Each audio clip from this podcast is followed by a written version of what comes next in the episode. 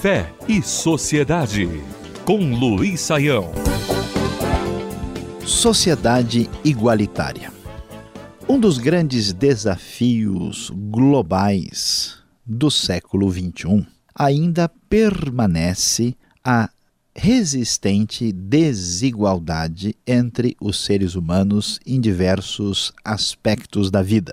Tem se comentado muito sobre a desigualdade econômica entre os cidadãos das nações mais ricas do mundo e os que vivem nos lugares mais pobres. Mas essa desigualdade não é uma desigualdade apenas econômica.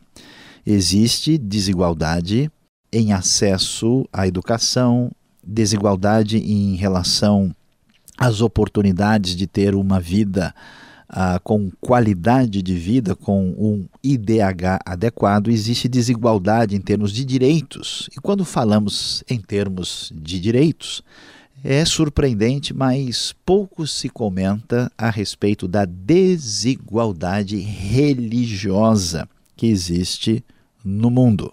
Vemos países onde há perseguição aberta contra minorias religiosas, há certos ambientes onde uma religião predominante usa e abusa do poder e da lei em seu próprio favor, e certamente nós só poderemos pensar em verdadeira igualdade em todas as áreas da vida quando o direito e o direito à expressão de fé for verdadeiramente igualitário em todos os cantos do planeta merece uma atenção especial o que aconteceu no Brasil em maio de 2009.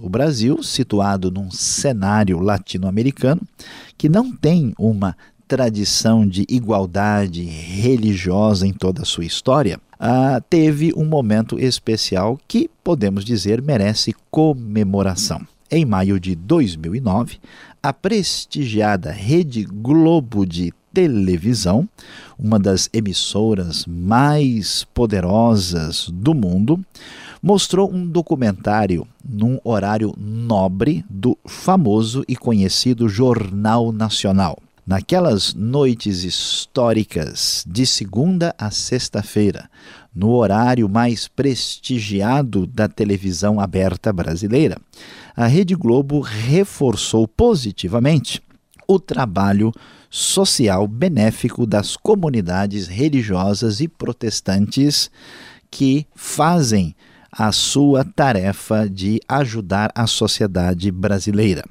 Assim, metodistas, presbiterianos, batistas, assembleianos, luteranos e até mesmo adventistas foram apresentados ali, aquele grupo que certamente totaliza pelo menos 20% da população brasileira, algo como que 40 milhões de pessoas pôde respirar com bastante tranquilidade vendo que estavam sendo inseridos na sociedade brasileira de maneira diferenciada. Parabéns à Rede Globo por sua reportagem que favorece a civilidade, favorece uma convivência adequada entre os grupos diferentes que fazem parte da sociedade brasileira. Podemos dizer, com bastante certeza e convicção, que naquela última semana de maio de 2009, a Rede Globo de